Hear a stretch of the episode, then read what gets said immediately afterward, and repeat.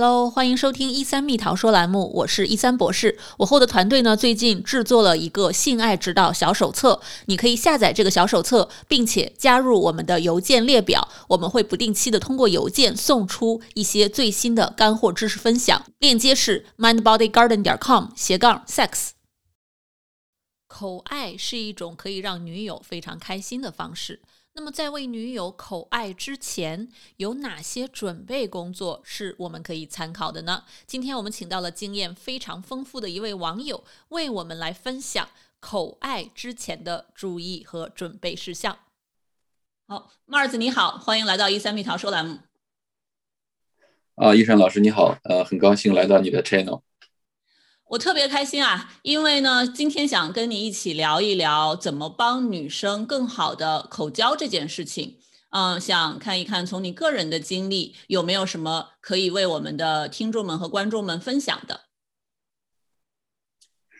呃，我因为我这边呢，可能主要是之前一些自己的一些经验和一些经历出发，呃，也只是代表我的一些个人的经历吧。呃，我更多的是想，呃，告诉大家的一种，呃，思维的方式和，呃，一些你如何去跟你的女友去探讨、去探索这件事情，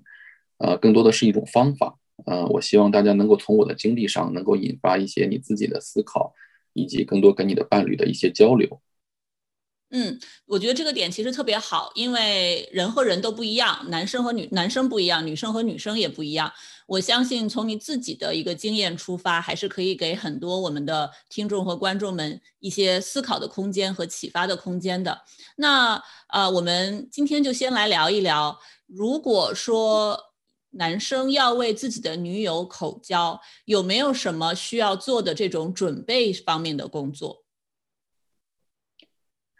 呃，如果是准备的话，我觉得首先第一个应该就是沟通吧。在我观念里面，就是呃，你们的第一次性生活其实是非常重要的。那么，如果是第一次性生活，你们两个之间不是很愉快，或者不是很 match，那么，那么可能在很长一段时间里，这个女生或者是你的你的呃伴侣对你是在性上是有一点抵抗，会有一点抗拒的。那么，所以说，为了在第一次 sex 之前，你能够你们能够进行的很好，那么一定要有一个非常充分、非常好的沟通。呃，那么对我来讲的话，我其实是有一个呃观念，就是说每一个人，不管是男生还是女生，他其实在 sex 这件事情上都是不一样的。呃，男生的话可能呃维度稍微还要小一点，那女生的话可能维度比男生可要更多。比如说，那有的女生会喜欢。主动一点，有的喜会喜欢被动一点，有的喜欢呃浪漫温柔一点，有的呢会喜欢那种稍微粗暴一点，甚至稍微带点虐待啊那种都都是很正常的。那然而然后每个女生可能她的敏感点也都不太一样，所以说我是觉得首先就是很重要的一点就是千万不要套用之前的经验来对待你现在的伴侣。那么如果是呃呃就是说我可以。这里可以，我可以分享一个我之前的一个呃经验吧，或者说教训，就是我因为我之前呃跟第一任女朋友在性上很和谐，嗯，那么呃她呢是属于那种就是阴蒂特别敏感的，那么呃我们两个在交往的那几年过程中呢，那么我我们两我就是会每次做爱过程中呢，我就会想很多办法去刺激她的阴蒂，那么我们两个就是每次都能够达到很和谐的状态。那么，由于这第一次很成功的经验，那么几年之后，那我跟第二任女朋友在一起的时候，我就会不自觉的，就是认为，哦，好像女生都是喜欢刺激阴蒂，那么我就会，呃，就会想到很多办法去刺激我，呃，第二个女朋友的阴蒂。那么她，我我感觉她其实并没有感觉到很舒服，反而是有点抗拒，呃，甚至会，呃，就会，嗯，很疼。那么。我后来就是跟他，呃，甚至我们两个一度达到了就是不想再谈 sex 这件事情。两个人已经关系很紧张，但是后来我们两个就耐下心来，又去解决这件事情。那其实他告诉我的结果就是，他其实对乳头的刺激是很敏感的，甚至会喜欢一点轻轻的咬啊，嗯，那种就是揉的那种呃乳头的那种感觉，他对这个是特别敏感的。所以这件事情就是引发引发了我一些思考，就是说，那么你们在 sex 之前一定要好好的沟通一下。嗯，我觉得这是一个非常宝贵的 lesson 啊，很多人可能在自己还没有意识到的时候，或多或少也会犯过这样的错误吧，就是把上一任或者上几任的一个性经验 apply 到应用到呃下一任或者下几任的身上，那在这个过程中。就会忽视每个人其实确实敏感带也不一样，喜欢的刺激也不一样，性幻想也不一样。就像你说的，那听起来沟通还真的挺重要的。是的，是的，因为我们每个人在接触的样本其实是很少的，对吧？你可能之前有一个、两个或者最多几个那么伴侣，那么你会在在一个很小的样本上，可能会自己觉得可能摸索出了一个规律。那么，但是当但是其实对于整个人群来讲，整个人类来讲，那其实是非常非常小的一个样本。那么你得出的这个规律和你的经验，很可能是其实不准确的。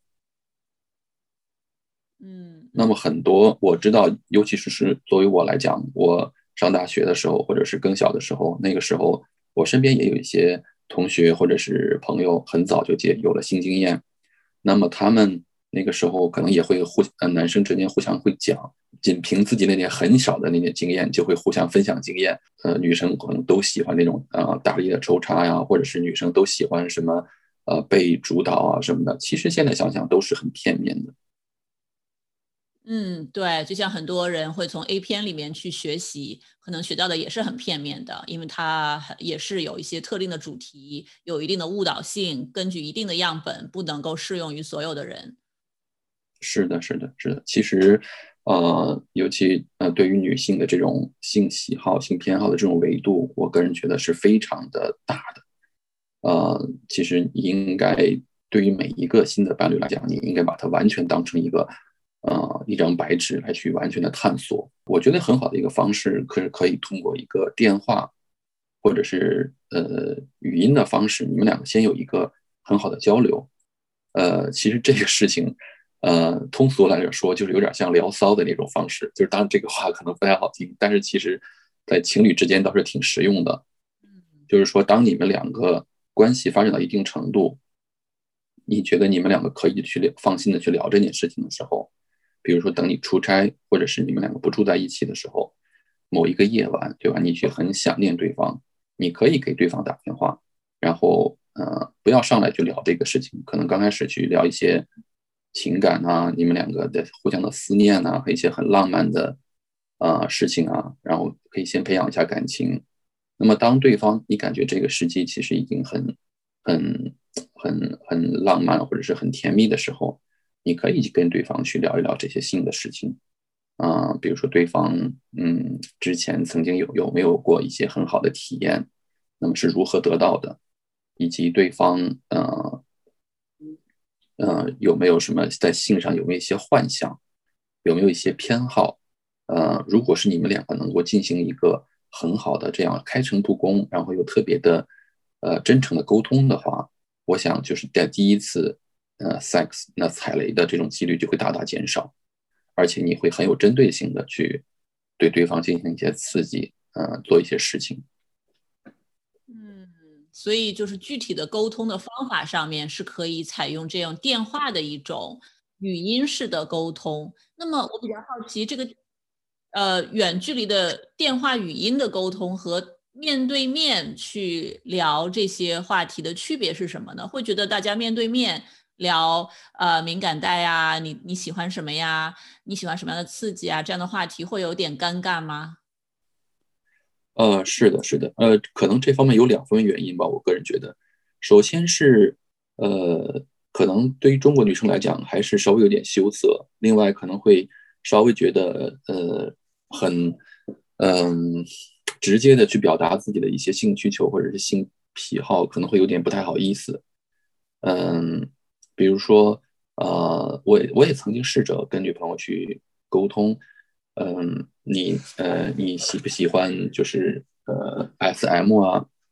或者喜不喜欢呃被呃打屁股啊，或者被口交啊这样的话题？但是可能你刚开始问这些话题，对方就已经开始回避你这些问题，或者是就觉得呃嗯嗯嗯面就直接回答你这样的问题呢，就觉得很羞耻，或者有点不自觉的就开始回避。那么如果在电话上呢，你们两个见不见不着面，呃，那么嗯，他去呃，当你们气氛培养到一定程度时候，他可能会更容易放开自己去讲这个事情。呃，再一个呢，就是呃，也可能就是说，当你们两个面对面在一起的时候，呃，当你们呃，就是聊一些这些话题的时候，可能会就直接就做起来了，有可能。呃，那么对，那么可能就嗯，不会就是说一直去保持在这个话题上。那么如果是你们保持一定距离，那么去聊这个事情的时候，可能这个距离一直都在，那么你们两个就是呃，反而会就是。focus 在这个话题本身上，那么可能会聊得更更透彻一些。嗯嗯，哎，我我我倒是觉得这是这倒是也是一个非常好的经验，就是我们怎么能够在沟通我们性有关的这样的一个很健康、很积极的沟通的过程中，专注在这个内容方面，而不是这个嗯。面对面确实是容易聊着聊着，聊到一半还没有聊透彻，这个可能就进入实践阶段了，嗯，就没有办法 focus，而且双方对这个接受度确实不一样。如果一方觉得这个尺度太大，不太受得了，自然而然人的一个倾向性就是想要逃避。那想要逃避的话，想要逃开一个话题，可能也太容易了一些，对吧？嗯，这样听来，通过语音啊、电话的方式，倒是一个不错的方式，减少很多的这种不必要的尴尬，还能专注在这上面，而且边聊，两个人可能还可以更多的去思考一下。嗯，对对对对，对，而且就是说我可以有呃分享一个小例子，就是说我跟之前的一任伴侣，就是说两个人在电话上交流，嗯，那对方其实他向我透露了一个信息，就是说。他经常会性幻想自己被一个啊八爪鱼给呃性侵的这么一个场面。那当时我是感觉很困惑，然后也很觉得是不是他在开玩笑，或者是呃为什么会经常幻想这种场面？呃，他说他很少会幻想，就是跟一个男生就是这种嗯。呃，就是这种很正常的性爱，他的幻性幻想里面，他更多的是幻想自己有一天突然被一个高科技的八爪鱼给呃束缚住手脚，然后用他的触手那么去刺激他的性敏感带那种，他经常会幻想这个。后来我发现他说的，他他可能真的是很真诚的在给我诉说这件事情，那么我就很认真的在思考，啊，并且呃，我也去上网去查了一下。那么我其那么后来我得我得出了一个初步的结论，那么他可能是会有一点那种 被支配的那种欲望，就是在性爱里面，就是那种呃或者说有点 M 倾向，就是可能会喜欢被呃嗯对对对绑住，或者是然后呃在一种很被动的情况下去达到一种新的刺激。那么当时只是我的一种猜测，那么后来我们真的在做爱的时候呢，我就尝试着。去啊，把他的手绑住，然后啊，然后再达到一种很强制的一种高潮。那么他就是那个体验非常好。就是后来我们后来交流的时候，他也觉得啊，为什么会呃突然采取这种很常非常规的方式？那么可能就是从那次交流之中得出来的经验。那么如果是呃面对面的交流的话，我可能我觉得他可能不会很真诚跟我说这些东西。嗯。或者说，我当时可能很可能也会忽略掉这个东西，这个信息点。那么我们在电话上交流的时候呢，我们都很 focus 在这个话题上。那么我，呃，后来我就会很认真的去想这个。那么最后可能就得出了一个很好的一个结论。那么为以后我们真正的 sex 就打好了一个很好的基础。嗯，真的是很好的例子，就是感觉不光是沟通很重要，而且在沟通的过程中，我觉得用心也很重要。嗯，真的都听进去了，还去思考，然后在想这个意味着对方到底喜欢的是什么？因为当事人自己可能也不是很清楚。然后双方沟通之后，一起去探索，一起去思考，一起去做一些尝试。嗯，真的是双方都很用心的一个过程。是的，是的，这个一定要用心去。呃，首先是了解到对方能够说出来什么，然后引导对方能够说出来什么。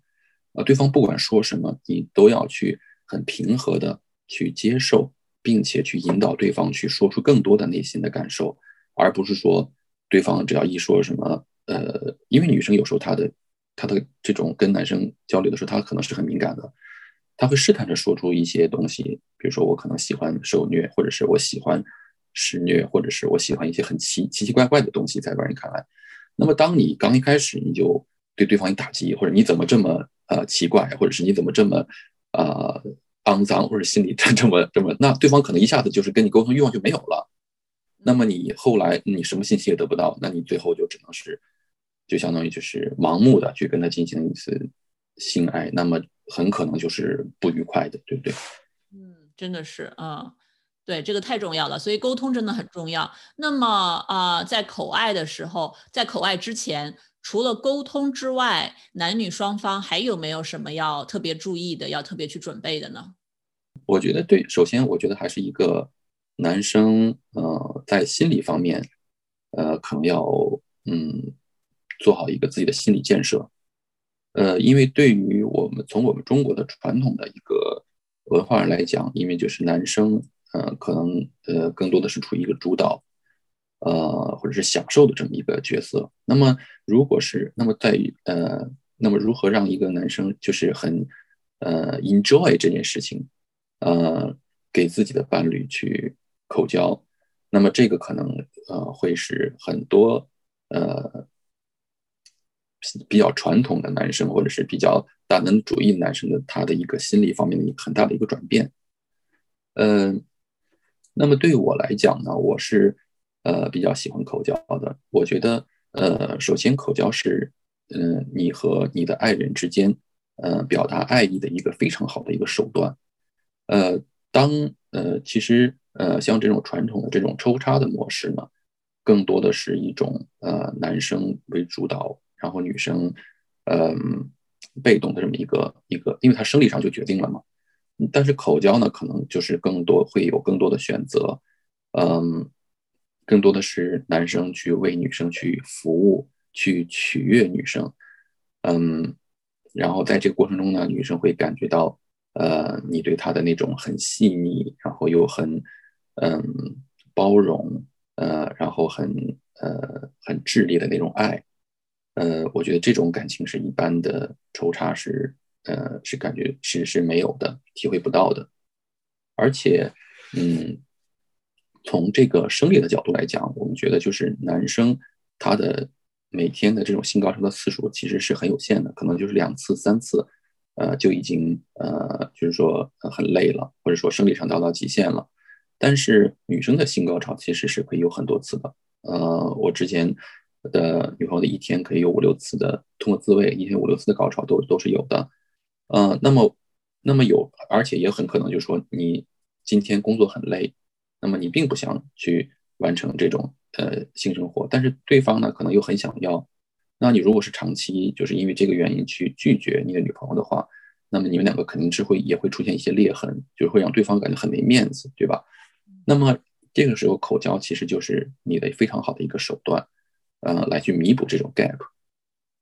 你完全可以用呃口啊或者是其他的手段啊来让对方达到一个非常愉悦的一个。手呃一个一个状态，那么而且也也增进了你们之间的感情，呃，我觉得这也是非常好的一个手段。对于我来讲的话，其实呃我会一般呃就是用呃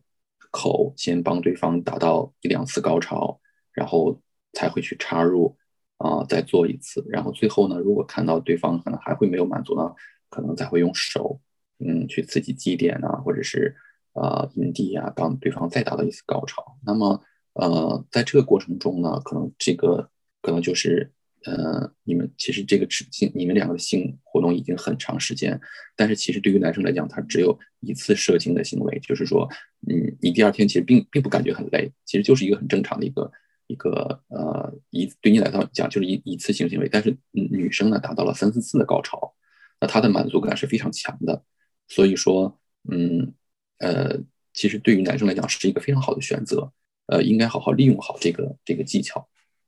嗯嗯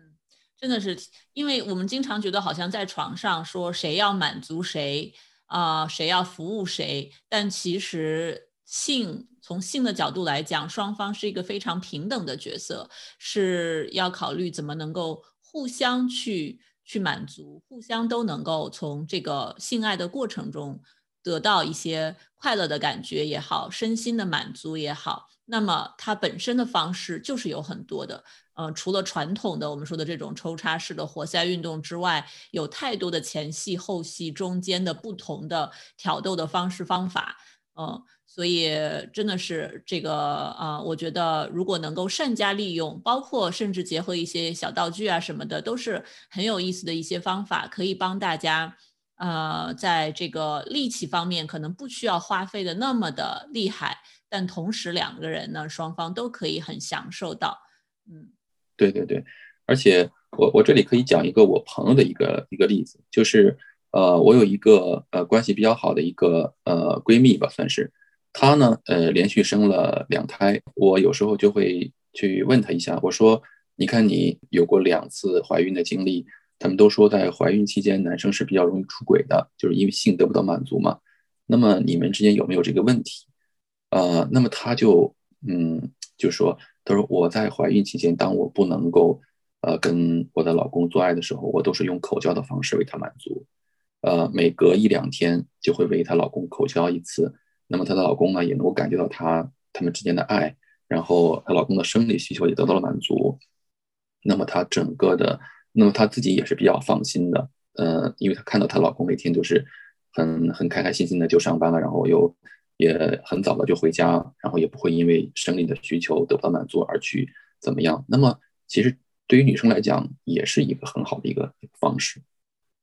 嗯，真的是双方都可以用各种的方式去啊，在床上真的是其实方式花样是非常多的，大家可以没有探索过的话，可以更多的探索。而且我特别喜欢你说的这一点，就是其实不管用什么样的性的技巧也好，方式也好，它。根本上其实是一种情感的流动和情感的连接，并不只是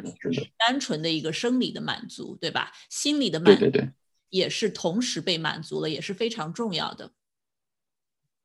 对对对对，而且口交的话，它更是呃对这种情感的需求是一个非常大的满足。当你感觉到你的呃伴侣啊，你你去含住你伴侣的生殖器，然后去。不停的刺激，然后你能够听到你伴侣的呻吟，他的满足的那种声音，然后以及在你身上因为满足而发生了一些身体的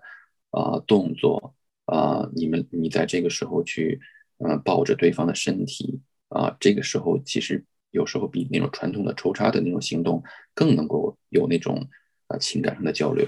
我知道有一些人啊，他们在互相为对方口，或者是嗯，我们今天讲的可能更多的是男生为女友口的时候，那他可能有中间还是有一些障碍啊，各种各样的心理障碍，不管是他是看到对方的生殖器，是这种视觉的刺激，还是说味道的一些刺激，那有一些人可能并不是很习惯于这些刺激，他可能嗯，在视觉上或者是嗅觉上，他会有一些不适的反应。那这些是不是可以通过一些心理建设来帮助他们，可以更好的能够接纳这样的一个方式？对于这种问题的话，我觉得也不光是一个心理问题，首先还是要解决呃味道和触觉的问题。比如说像味道的问题的话，女生可以修剪自己的阴毛，让自己的阴毛啊尽量剪短，当然不必是脱毛了，就是尽量修剪一下。呃，因为阴毛上容易带有一些异味，比如女生的阴，呃，有有有一可可能会有一些一些呃尿液啊，或者是一些分泌物啊，它会沾染到阴毛上。那么，呃，当你把阴毛剪得很短，然后并且去很好的做了清洗之后，那么这个问题可能就没有了。甚至你可以去喷一点香水，嗯，都是可以的。那这也是对对方的一种尊重。再一个呢，呃，我觉得可以去用一些。水果味的润滑油，各种水果味的，其实很有趣的，就是像桃子味的，还有一些像苹果味的那种呃润滑油，可以抹到自己的阴道里面。那么在口爱的过程中呢，它会慢慢的流出来。那么男生在去呃舔你的阴蒂啊、阴唇的时候，他就会能够感受到一些很好吃的一些味道。那么就会掩盖掉可能分泌物那种很咸的那种那种味道。那其实对于男生来讲是其实是是很很好的一个一个一个感觉。呃，当然您说的这个心理上的这种确实，嗯，确实也还是有的。当呃解决掉这些之后，嗯，比如说刚开始的时候，我是觉得当两个人都还不太放得开，嗯，或者是嗯第一次没有太多经验的时候，你们可以就是先把灯。关得很暗，呃，那么这个时候呢，你们两个可以慢慢的开始，然后，呃，千万不要去勉强自己，也不要去勉强对方。你们两个就刚开始的时候，就是能到什么程度就到什么程度，呃，慢慢的一点点的去探索。你刚开始的时候可以就只是用舌头去舔一舔对方的呃屁股，或者是舔一舔对方的阴唇，啊，让对方感觉到你你确实是在很用心的去做这件事情。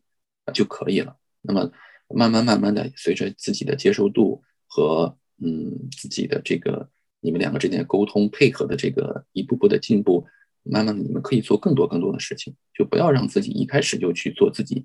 呃达不到的事情。嗯，再一个呢，就是由于这个灯光比较暗呢，你们两个也可以就是呃会忽视掉，也呃也会呃抛弃很多的羞涩，呃，比如说。我记得在 Clubhouse 里面，曾经有人会问，就是说他女朋友的呃外阴可能不是很好看，呃，可能会有阴唇大小的问题啊，或甚至会有一些白斑的问题啊什么，其实都不影响健康的。但是有时候可能会男生可能会觉得有点怪，那么呃女生可能自己也没太没有自信了。那么如果在这种灯光很暗的情况下，其实双方都是能够比较放松自己的这种心情，那么去一点一点的去啊去探索。我觉得这些这些经验和技术的分享其实都很好啊，在我我们的听众观众们都可以去借鉴，怎么在口爱之前去做这样的一些沟通的建设和心理的建设。那么我们下一次呢，就会更多的聊一聊具体可以怎么做口爱的一些小技巧啊。那谢谢 Mars，这关于这个在口爱之前要做的这些沟通准备和心理建设的准备，你还有没有什么想最后跟我们的听众观众们聊的？啊，最后我觉得，呃，关于心理建设方面呢，我觉得，呃，我还是那句话，呃，口爱是一个男生送给自己女朋友的或者伴侣的一个非常好的礼物，呃，你一定要好好的利用好这个手段，利用好这个途径，呃，因为张爱玲之前说过，说阴道是通往女生心灵的通道，那么可能口爱就是打开这个通道的钥匙，也是一扇很好的钥一一个很好的钥匙。那么，呃，我希望能够有更多的人能够通过这个途径，能够跟伴侣达到一个很好的一个性的和谐和感情上的交流。嗯，说的真是太好了。哈 哈好的，那也希望大家听了我们的这一期这个啊口爱准备的节目呢之后呢，可以回去更多的去思考，也跟自己的伴侣尝试起来。嗯，好，那谢谢 Mars，我们下一期会一起来聊一聊具体的技巧方面。好，谢谢医生老师。听完了 Mars 的分享，你是不是蠢蠢欲动了呢？不如回去开始试试看，具体怎么去为女友口爱呢？我们下个星期呢会分享具体的小技巧。如果你喜欢我们的一三蜜桃说栏目，欢迎关注我们，我们的 Podcast 平台、哔哩哔哩平台还有 YouTube 频道都有各种不同的内容。如果您或者伴侣，或者你们一起需要性心理方面的一些咨询和治疗，欢迎来到我们诊所寻求专业的心理服务。我们的网址是 mindbodygarden 点 com。我们 Clubhouse 的常驻嘉宾 Margaret 博士有在我们的网站上提供一系列的性心理指导的小课程，大家可以在我们的网站上选购。那我们这一期的节目就到这里啦，我是主持人一三博士，我们下期再见，拜拜。